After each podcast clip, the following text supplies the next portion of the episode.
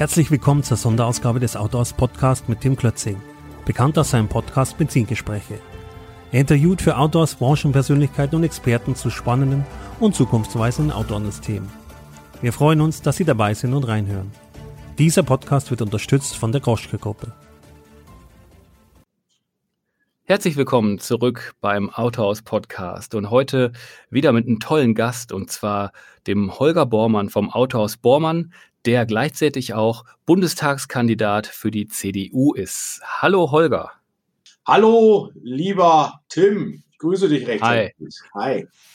Cool. Ja, wir, wir duzen uns schon direkt. Das muss ich so vorab schieben, weil wir uns eigentlich schon relativ lange kennen und ähm, jetzt aber so äh, einige Zeit nicht gesprochen haben und sich bei dir ja durchaus einige Sachen verändert haben. Und da war auch das Autohaus äh, der Meinung, da müssen wir mal dringend drüber reden. Du bist äh, Hyundai und mehr Marken Autohändler in Wolfenbüttel. Ja. Deine Familie hat den Grundstein dafür schon 1912 als Schmiede auch in Wolfenbüttel gelegt. Hm, kannst du, erz- erzähl doch mal ein bisschen was über dein Autohaus, so ein bisschen Firmengeschichte und auch deinen Einstieg ins Familienunternehmen.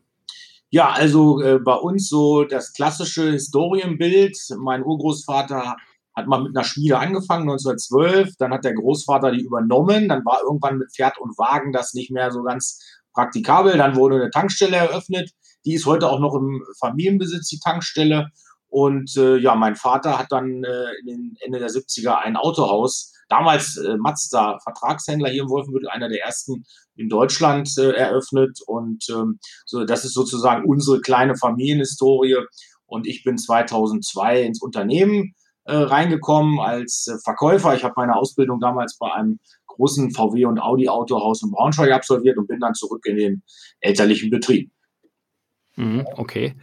Und anscheinend ist er ja, also ich greife schon mal ein ganz kleines bisschen vor in dem Interview, weil das Interview hat ja eine, eine, eine gewisse Spannung, weil du bist seit einiger Zeit politisch aktiv und möchtest auch in den Bundestag einziehen. Mm, Da kommen wir gleich noch im Detail drauf. Äh, Jetzt noch den Fokus ein bisschen auf das, auf, das Autohaus von euch. Ähm, Das leitest du ja mit deinem Bruder Björn.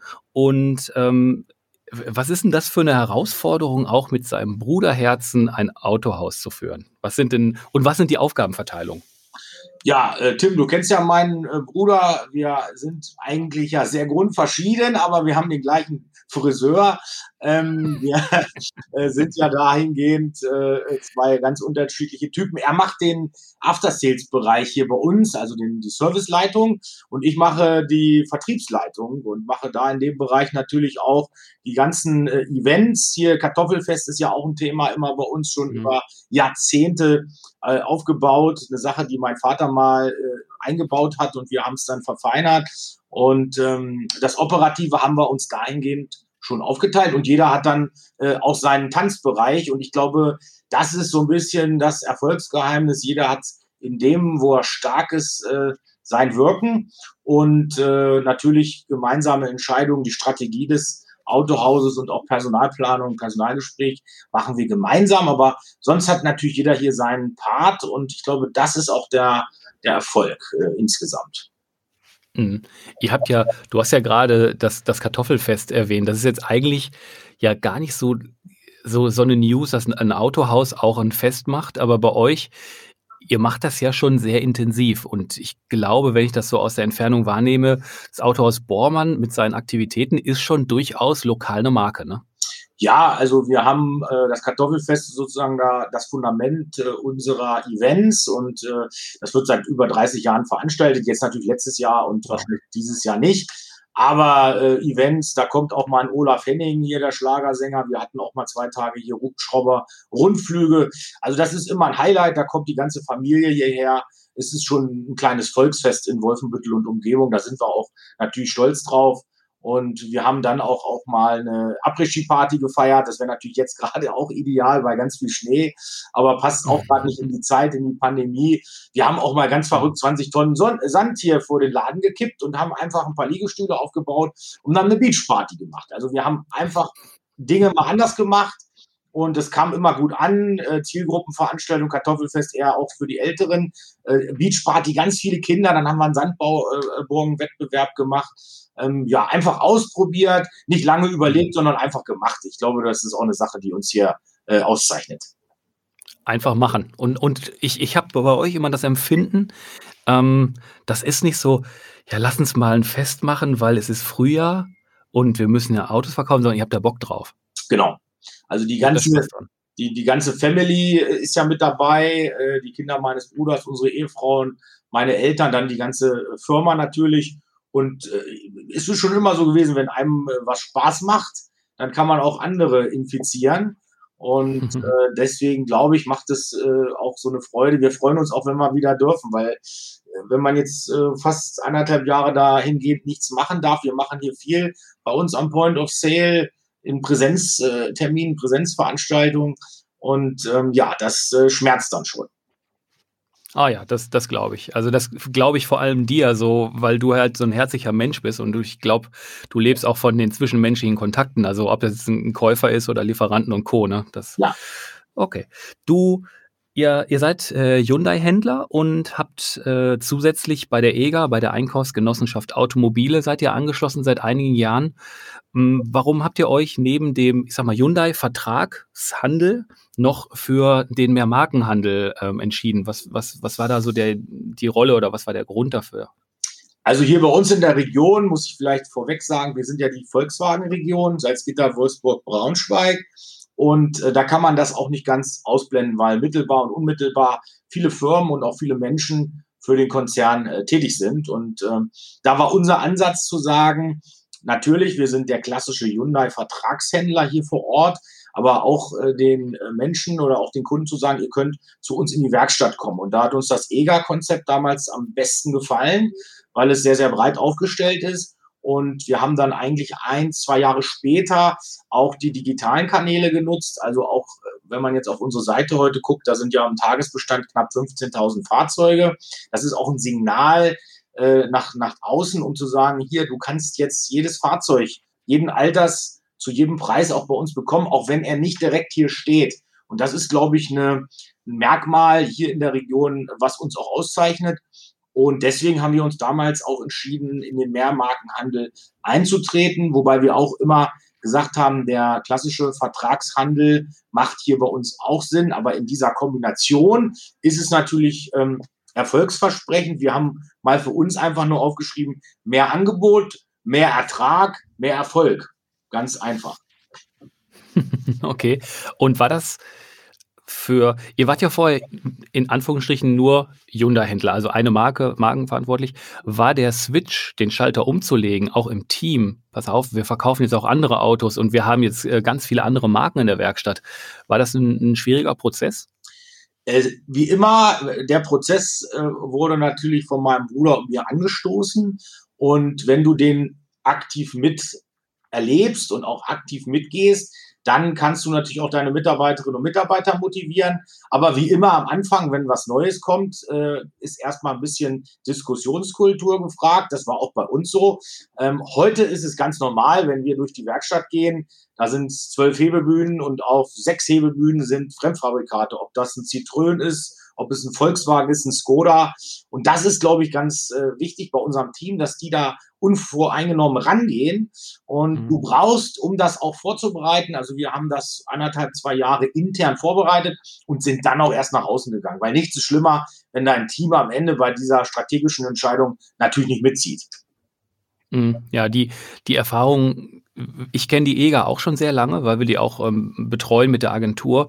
Und da hatten wir schon sehr häufig das Gefühl, dass wenn das EGA-System in so ein, so ein Mehrmarkensystem, ist ja jetzt auch egal, unabhängig ob von der EGA, ein Mehrmarkensystem zu einem Markenhändler kommt, dass dann die Belegschaft teilweise ja, fremdelt bis ablehnend reagiert. Ne? Und das ist dann ganz wichtig, dass das dann mitgenommen wird, das Team. Ja, das war hier genauso. Und äh, ja, macht uns natürlich jetzt auch gerade in dieser Krise stolz, weil wir über diese Kanäle jetzt auch Fahrzeuge beschaffen können, wo die Kunden jetzt zu Hause im Wohnzimmer sitzen, sich die Autos bei uns angucken und dann sagen, so, den hätte ich gerne. Und äh, wir nehmen dann ja schon Kontakt mit den Kollegen auf. Und es gibt ja auch Möglichkeiten, die Autos hierher zu holen. Und ähm, ja, das finde ich im Moment ist es auf jeden Fall für uns ein großer Vorteil. Mhm, okay, jetzt hast du schon gesagt, äh, wunderbare Überleitung, weil die, die nächste Frage zielt jetzt eher so auf Aktualität ab. 2020 äh, ist jetzt gerade vorbei, hatte eigentlich nur die Headline Corona-Jahr. Für, für alle eine schwierige Zeit sicher. Wie wie ist es bei euch gelaufen, wenn man so indiskret fragen darf? Und wie ist so die Erwartungshaltung für dieses Jahr? Ja, also bei uns, äh, wir hatten in unserer Firmengeschichte, mein Bruder und ich machen das seit 2008 hier auch als Gesellschafter, äh, Gesellschafter äh, Geschäftsführende Gesellschafter der Autors Bormann, äh, Gebrüder Bormann GmbH. Und äh, so eine Sache haben wir auch noch nicht erlebt. Äh, da gibt es auch noch gar kein Drehbuch und kein Film äh, von. Also da war noch nicht mal Hollywood so weit, dass man jetzt so einen Corona-Horrorfilm hätte drehen können. Aber, aber äh, ich vergleiche das immer so mit so einem kleinen Boxkampf. Ja, also wir haben die letzten zehn Jahre, wenn wir sagen zehn Runden, haben wir eigentlich immer gut unsere Treffer verteilt und sind auch aufgestanden und haben äh, ich sag mal, die letzten Jahre wirklich vieles richtig gemacht und haben uns gut entwickelt. Und jetzt ist man mal in einem Jahr auf die Matte runter und hat auch ein blaues Auge und ist gerade in dieser Ringecke und wackelt so ein bisschen, ist angeschlagen und überlegt, wie kann es weitergehen. Aber ich glaube, die Motivation der zehn Jahre davor und auch die Motivation, die man ja selber an den Tag bringt, ist da, dass äh, dieses Jahr schon besser wird wie das letzte Jahr. Ähm, mhm. Und äh, wir gehen auch davon aus, dass wenn die Menschen wieder raus dürfen, wenn der Frühling da ist, dass dann auch so ein, so ein Nachholeffekt erfolgt. In der Gastronomie, aber auch sich was Schönes kaufen zu wollen. Äh, die, ich sag mal, wir haben ja auch gesehen, als die Leute nicht verreisen konnten, gut, dann hat man sich vielleicht eine Couch gekauft oder was für einen Garten oder ich habe einen Freund als Landschaftsgärtner, der hat ja so viel äh, Löcher gebuddelt, weil die Leute jetzt alle einen eigenen Pool im Garten haben. Das hätte er sich nie träumen lassen.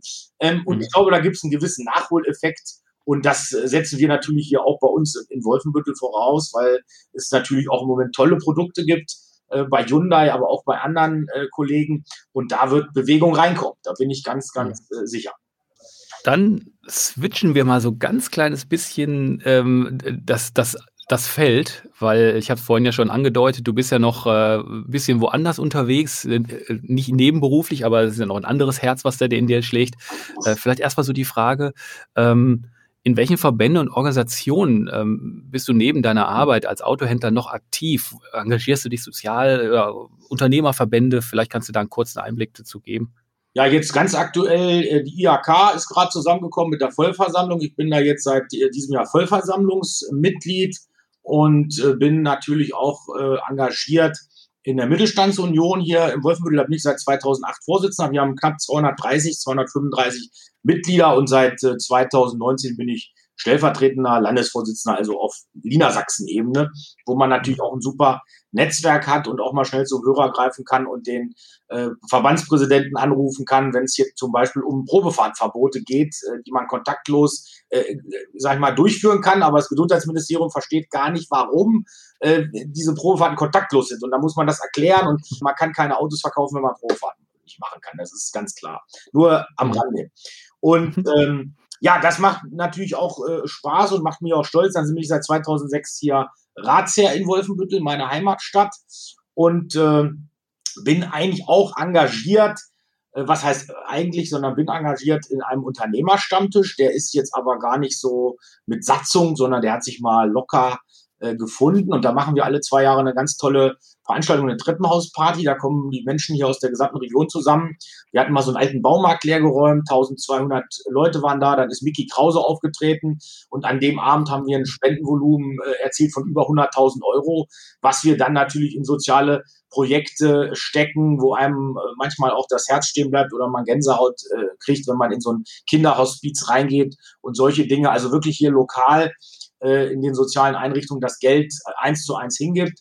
Und ähm, ja, jetzt fand natürlich letztes Jahr und dieses Jahr die Treppenhausparty nicht statt, aber wir freuen uns umso mehr, wenn wir 2022 eine doppelt so große Party vielleicht feiern können hier in der Region und auch für diejenigen, die äh, jetzt das Geld dann auch bitter, bitter nötig haben. Ja, klasse. Fühlst du dich denn, also jetzt hast du ja schon gesagt, du bist da ähm, mittelständisch in der Vertretung, wenn man so möchte, unterwegs und vertrittst auch viele andere Unternehmer im Mittelstand. Ja, jetzt so eine kontroverse Frage ja beinahe, wenn man weiß, dass du ja auch in der Politik unterwegs bist. Ähm, fühlst du dich als Mittelständler gerade in der Krise von der, Polit, von der Politik genug unterstützt? Ja, das ist äh, ein zweischneidiges Schwert. Also wir sind natürlich immer ganz dicht dran. Das muss ich ganz klar sagen. Auch in Niedersachsen, auch mit Carsten Lindemann, unserem Bundesvorsitzenden, der sich wirklich reinhängt für den Mittelstand. Ähm, jetzt gibt es natürlich ein, in einer großen Partei eine große Bandbreite und die MIT ist ja nun gerade innerhalb der CDU äh, der, der Stachel, der Wirtschaftsstachel und den, diesen Markenkern müssen wir jetzt auch noch stärker hinaus äh, kristallisieren. Ähm, uns ist immer wichtig der ständige Dialog und das ständige Erinnern. Ich komme mir manchmal auch sehr, sehr gebetsmühlenartig vor.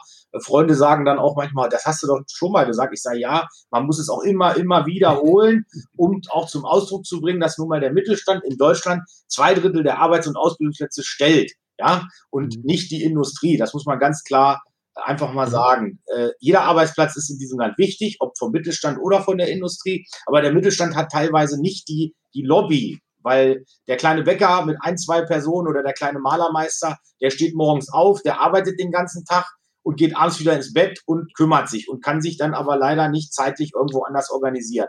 Und das ist die MIT, wo wir sagen, wir nehmen euch mit, ihr könnt vorbeikommen, wir nehmen die Interessen auf und wir haben den direkten Draht ja auch zu den Entscheidungsträgern.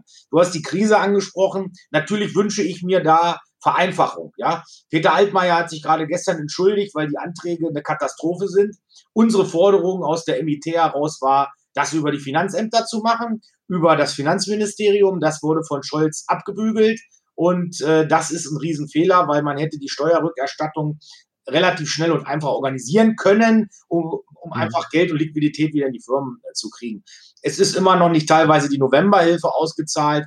Von der Dezemberhilfe wollen wir noch gar nicht reden. Das ist eine Katastrophe. Und ich kenne viele im Einzelhandel, die wirklich jetzt mit dem Rücken zur Wand stehen und nicht mehr mhm. weiter wissen. Und äh, die Hausbanken können natürlich im Moment denen auch nicht helfen, weil die auch alle auf dieser großen Kreditwolke sitzen und jeder sagt, ich kann nicht, ich kann nicht, aber am Ende wird es äh, eine Insolvenzwelle geben, die wir noch nicht erlebt haben. Und wenn wir jetzt nicht Maßnahmen treffen, dann werden wir diese auch erleben. Und da ist mir kein Tag und keine Stunde und kein mhm. Abend zu schade, um da immer wieder drauf, drauf hinzuweisen.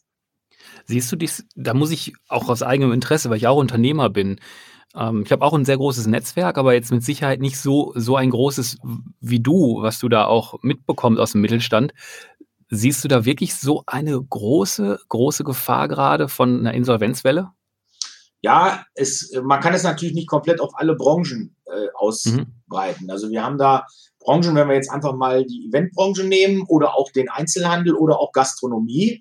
Das sind ja. drei Kernbranchen, wo viele Menschen arbeiten und wo auch äh, ganz viele Einzelfirmen sind, also keine Kapitalgesellschaften. Das heißt, die haften dann auch privat mit ihrem eigenen Vermögen und ähm, wenn das Geld jetzt nicht kommt, es ist ganz platt, ja, das ist wie so eine Haushaltsrechnung. Du kannst keine Butter mehr kaufen, wenn du kein Geld im Portemonnaie hast. Du kannst die Miete nicht bezahlen. Äh, die Einzelhändler beispielsweise sitzen auf ihrer gesamten Winterware die Kartons, ja, die ganzen Sachen. Jetzt äh, haben wir gestern schon gesagt, man kann nur hoffen, dass das Wetter noch einigermaßen, dass die dann irgendwie kontaktlos ihre Jacken vielleicht noch verkaufen können. Aber es ist wirklich eine Katastrophe und äh, wir müssen da alles dran setzen, dass wir äh, das äh, abwenden, ja, weil das Thema Innenstädte ist bei euch bestimmt auch. Ähm, der Einzelhandel hat es ja vor Corona schon ziemlich schwer. Ähm, und wir müssen einfach gucken, dass gerade inhabergeführte Geschäfte und Familienunternehmen auch nach der Krise noch da sind. Ja, ähm, Wahnsinn, kann ich nur so sagen. Du kandidierst jetzt 2021 für den Wahlkreis Salz Salzgitter-Wolfenbüttel für den Bundestag. Das ist ja nochmal eine, eine, eine Herausforderung mehr. Ähm, da habe ich gleich mehrere Fragen zu. Warum und was ist deine Motivation, bevor ich zu den anderen Fragen komme? Ja, warum kann man, äh, glaube ich, ganz simpel beantworten. Ich möchte ein Türöffner sein. Äh, ich möchte verbinden und vernetzen. Wir haben eine ganz, ganz tolle Region hier im Wahlkreis Salzgitter-Wolfenbüttel, Vorharz, die Riesenpotenzial hat. Und ich möchte einfach meine Erfahrungen, die ich äh, als Unternehmer gesammelt habe seit 2008, dort mit einbringen Und äh, wie soll ich sagen, die Motivation ist, die ich habe, dass ich was verändern kann und dass ich hier für die Region und für die Menschen in Berlin was rausholen kann. Das ist die, die Motivation. Okay, cool. Ich ich finde es total erwähnenswert und lobenswert, dass jemand, der so, ich kenne dich als Unternehmer, als Autohausinhaber, der sich auch nicht so schade ist, selber in die Werkstatt zu gehen und irgendwo mit anzupacken oder ein Auto wegzuschieben, ähm, dass, dass, du, dass sich solche Menschen ein Herz nehmen und dann sagen, hey, das, irgendwie, ich, ich möchte da noch mehr und möchte mich einbringen. Ne? Und viele reden ja über die Politik, aber reden nur drüber. Und, ja. und, und du, du, hast ja halt ein Herz gefasst und gesagt, ich rede mit. Also ich ja. möchte das mitgestalten. Das ist, so wie beim Fußball. Wir haben bei der Fußball-Weltmeisterschaft ja 86 Millionen Bundestrainer. Aber dann am Ende mitmachen ist immer dann doch wieder was anderes. Und das hat mich, äh, finde ich, so die letzten Jahre auch immer beschäftigt, weil ich gesagt habe, wir müssen, wir müssen die Sachen ansprechen und wir müssen auch, ähm, wenn ein Fehler irgendwo passiert, muss man das auch ansprechen dürfen. Und äh, sonst entwickelt sich nichts. Also das ist so wie, wie hm. wir uns ja, du bist selber Unternehmer, auch jedes Jahr hinterfragen, sind das jetzt noch die richtigen Wege, die wir gerade beschreiten? Wie richte ich mein Unternehmen aus in einem Jahr, in drei Jahren, in fünf Jahren? Und das sind natürlich auch Dinge, die in der Politik ganz wichtig sind. Und auch nach Corona brauchen wir natürlich eine, ein Ziel. Wo wollen wir hin mit unserem Land? Wie wollen wir auch die Region hier entwickeln? Beispielsweise ganz aktuell, wir haben jetzt den Wasserstoffcampus in Salzgitter, Fördergelder von 4,7 Millionen Euro, weil wir gemeinsam da alle an einem Strang gezogen haben. Und das lässt natürlich auch hoffen, dass man hier gerade in dieser großen Industrieregion Volkswagen, Salzgitter AG und, und, und auch neue Wege beschreiten kann. Und das ist eine Sache, die einfach spannend ist und da möchte ich äh, dabei sein. Okay, da interessiert mich die, die nächste Frage. Äh, ist eigentlich relativ knapp. Wie kriegst du alles unter einen Hut? Da muss man aber vielleicht noch kurz sagen, dass du Unternehmer bist mit dem Autohaus. Wie viele Mitarbeiter habt ihr? Wir haben knapp 30 Mitarbeiterinnen und Mitarbeiter. Okay. Du hast Familie, die sieht wie folgt aus? Äh, drei Töchter, eine Ehefrau, ein Hund und okay. äh, gesunde Schwiegereltern, gesunde Eltern, die natürlich in der Familie unheimlich mithelfen. Auch meine Schwägerin, äh, wenn die Kinder mal abgeholt werden müssen und, und, und. Das ist sensationell. Also wir sind dann ein tolles Familiennetzwerk. Sonst könnte ich das so nicht und sonst äh, mhm. wäre das auch schwierig. Ähm, das ist mir auch durchaus äh, bewusst. Das kann man nur gemeinsam. Also wenn man äh, das so vorhat, dann äh, müssen auch wie immer alle an einem äh, Strang ziehen. Okay. Sieht das dann, jetzt muss ich mal ganz blauäugig fragen, wenn du als in den Bundestag einziehst, gewählt wirst, wie, wo lebst du dann? Wie, wie häufig bist du daheim und in Berlin? Muss man zwangsläufig nach Berlin?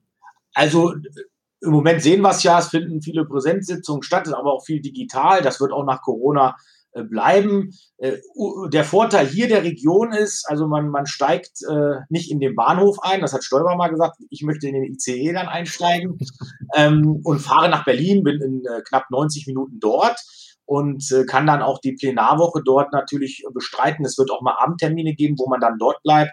Aber ich habe einen äh, Bekannten, der hier aus der hiesigen Region kommt, der fährt auch mal Dienstagabend wieder zurück, weil er hier auch noch einen Termin hat im Wahlkreis und fährt dann Mittwoch oder Donnerstag wieder rüber. Das können wir schon gut organisieren.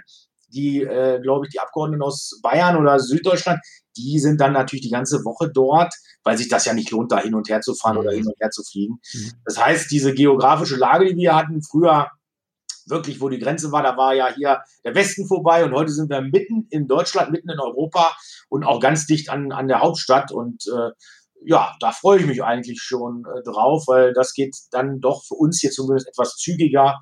Und ob man dann da hinzieht und wie man das macht, das kann ich dir jetzt, Tim, noch gar nicht äh, beantworten. Das mache ich dann, wenn es soweit ist. Ich mache mir immer ungern äh, Gedanken über ungelegte Eier, sondern erst wenn das Ei dann da ist, dann kann man auch sagen, wie man es dann in die Pfanne haut.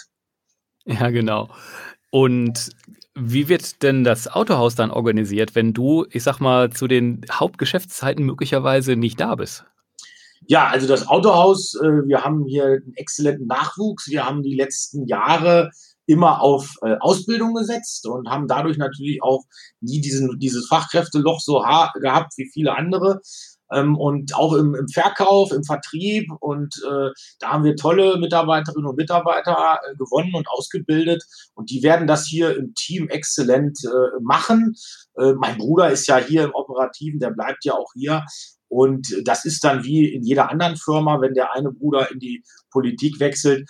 Man kann telefonieren, man kann äh, alle neuen Medien äh, benutzen und ich werde auch äh, Gesellschafter bleiben, aber ich kann natürlich nicht mehr operativ und da habe ich jetzt schon eine kleine Träne im Knopfloch dann hier vor Ort die Autos verkaufen, weil die Zeit dann nicht mehr da sein wird. Okay. Ja, das glaube nehme ich dir komplett genauso ab. Jetzt die Hörer sehen dich nicht. Ich habe das Glück, dich gerade zumindest digital zu sehen und äh, das äh, lässt dich nicht kalt. Nee, äh, das lässt habt, mich nicht kalt. nee. Habt ihr das denn, wo die Pläne gereift sind, hm, die politischen Pläne, hat sich so eins zum anderen ergeben oder ähm, hast du dann ab irgendeinem gewissen Punkt gesagt, so, jetzt muss ich mit meiner Familie, respektive meinem Bruder geschäftlich sprechen, was möglicherweise da kommt und äh, mal hören? Ja, äh, so eine Entscheidung triffst du nie alleine. Ähm, die erste, die ich natürlich dazu befragt habe, war meine Frau. Das ist ja auch äh, diejenige, die das alles mitmachen und mitertragen muss. Und ähm, ja, wenn sie gesagt hätte nein, dann ja, ne, sie hat aber was anderes gesagt.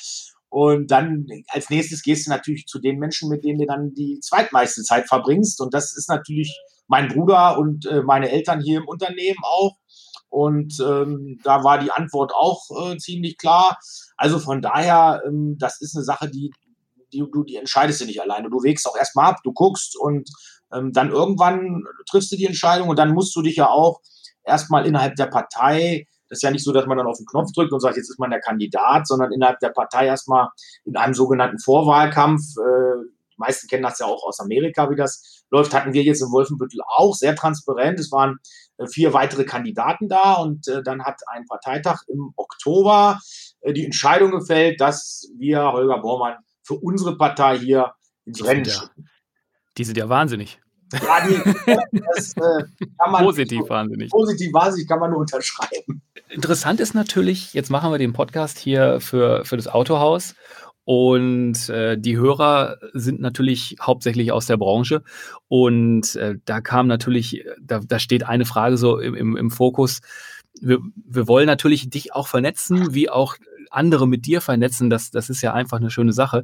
Was können denn jetzt speziell Händler, Kollegen und Kolleginnen äh, von so einem Car-Guy wie dir als Branchenvertreter im Car-Guy. Car-Guy. So Benzin im Blut und so. Ähm, was, was, du bist ja schon dann, ich meine, wenn du da hinkommst, du, du bist ja nun mal aus dem Autohandel und du, ja. damit bist du ja irgendwie gleichzeitig Branchenvertreter im Bundestag, wenn man so möchte. Ja, hm, also, also was, was können die da von dir erwarten und, und was muss die äh, was, was kann die Politik da auch für, die, für unsere Branche oder für eure Branche äh, besser ja. machen? Ja, also die äh, Carguy hört sich erstmal super an. Ich bin ein klassischen Mann äh, des Mittelstandes natürlich. Äh, es gibt ja ganz viele Betriebe, du kennst ja nun auch ganz, ganz viele Autohäuser, die so in unserer Größenordnung sind. Zwischen ja. 5 und 50 Mitarbeiterinnen und Mitarbeiter, über Jahre geprägt, familiär geprägt. Und ich glaube, äh, diese Sprache spreche ich äh, alleine bei den Sorgen und Nöten, nur wenn wir mal das Thema Datenschutzgrundverordnung in den Mund nehmen und andere Themen, äh, die ich nicht vergessen habe und wo man auch bestimmt das eine oder andere noch nachsteuern muss und nachsteuern wird. Und äh, ich bin natürlich auch immer einer, der ganz dicht dran ist. Ich vergleiche das auch mit einem Kollegen, äh, dessen Bruder ist auch Mittelständler, der kriegt das dann immer ungeblümt jeden Montag per WhatsApp auf seinen Tisch, was er sich erstmal jetzt anhören kann und um was er sich auch kümmern soll. Und das wird mein Bruder genauso bei mir machen und auch alle, die bei mir im Umfeld sind. Äh, ähm, ich bin sehr praxisnah. Ich bin äh, bei den Leuten. Das ist schon immer so gewesen. Ich bin gerne mit den Leuten zusammen.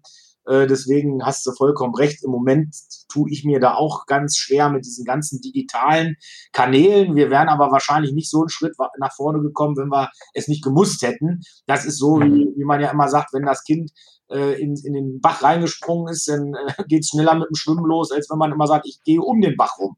Ja, und mhm. äh, das sind, glaube ich, so Sachen, die man dann jetzt auch schon mal Revue passieren lassen kann in der Krise. Ähm, aber ich bin ein klassisches Kind des Mittelstandes und das werde ich immer, immer bleiben. Äh, wobei natürlich auch der, der gesamte Wahlkreis hier sehr mittelständisch geprägt ist. Und der Mr. Autohaus werde ich wahrscheinlich auch äh, sein, weil du weißt ja, wie es ist, wenn man dann gewählt ist dann geht das ja immer schnell rum, was machst du, was machst du? Und da werde ich wahrscheinlich auch die Stimme der, der Autohändler sein und werde da auch Dinge, also den, den Finger in die Wunde legen und sagen, äh, was auch im Handel nicht passt und äh, was wir vielleicht auch mal diskutieren müssen und was auch geändert werden muss. Mhm. Ich habe jetzt schon, also wenn ich, ich habe jetzt gerade schon so vom inneren Auge gehabt, dass jetzt halt regelmäßig, wenn du da in Berlin aufschlägst, wenn das alles funktioniert, bin ich mal gespannt, wie viel, wie viel Autos demnächst aus Wolfenbüttel nach Berlin verkauft werden, also, wenn du die da alle in den Arm nimmst. Ich äh, kennst mich ja, ne? Also ich muss mich ja natürlich zurückhalten politisch, aber warum nicht? Also wer ähm, eine Frage äh, mir stellt, welches Auto äh, ist gut oder schlecht, ich habe ja da gute gute äh, Erfahrungswerte, der kriegt auch eine Antwort. Das ist äh, ganz klar. Und, und, im Zweifel auch ein Auto. Und im Zweifel auch ein Auto, ja. Ähm, also von daher. Und es gibt ja ganz tolle Betriebe, es gibt da äh, tolle Menschen in unserer Branche. Es gibt, finde ich, auch ganz tolle Ideen, die sich jetzt auch in der Pandemie entwickelt haben. Und ähm, der, die Branche steht ja vor großen Herausforderungen, auch beim Thema E-Mobilität oder, oder Wasserstoff äh, oder auch mhm. Diesel, Euro 7 ist ja auch ein Riesenthema. Ähm, ich glaube, manchmal muss man der Politik auch sagen, dass gewisse Dinge einfach ein Zeitfenster benötigen. Das ist auch ähnlich vergleichbar bei den Landwirten. Die haben jetzt gerade investiert und dann wird ein Jahr später wieder das Programm geändert und dann hängst du auf der Rolle und das geht nicht. Wir brauchen wirklich für Familienunternehmer eine langfristige Perspektive, wenn man investiert, wie man investiert. Und das muss die äh, Politik natürlich dann ganz klar auch mit Zeitfenstern untermauern und nicht so dieses rein und raus und rein und raus. Ähm, und das finde ich auch fragwürdig, äh, weil ich viele Betriebe kenne, die auch eine langfristige Strategie haben. Und das wünsche ich mir natürlich auch dann in Berlin äh, und äh, da möchte ich auch dran mitarbeiten. Hm. Du, wenn du da so drüber sprichst, du, du wirkst sehr entspannt und sehr, äh, sehr motiviert. Das macht echt Spaß, dir zuzuhören. Jetzt hätte ich aber mal eine Frage. Das ist ja schon, wenn das klappt, gehen wir mal einfach mal ganz grob davon aus. Das ist natürlich schon ein großer Schritt. Hast du da an irgendwelchen Punkten ähm, Respekt davor? Ja, also Respekt äh, auf jeden Fall, weil äh, das ja auch eine Veränderung bedeutet. Das ist, bedeutet eine Herausforderung. Und es ist natürlich ganz klar auch ein, ähm, wie soll ich sagen, man, der, der, der Tag ändert sich ja komplett. Ja, also, mhm. und, und da muss man, glaube ich, auch erstmal rein, reinwachsen. Ähm, gut, als ich hier Geschäftsführer wurde mit 26 Jahren, die Stiefel waren auch groß. Da bin ich dann auch reingewachsen, aber ich glaube, das ist nochmal eine ganz andere Nummer. Und am Ende glaube ich auch erst, dass man es realisiert, wenn man dann da tatsächlich sitzt. Im Moment ist das alles noch so Vorbereitung, Wahlkampf, äh, mit Leuten sprechen.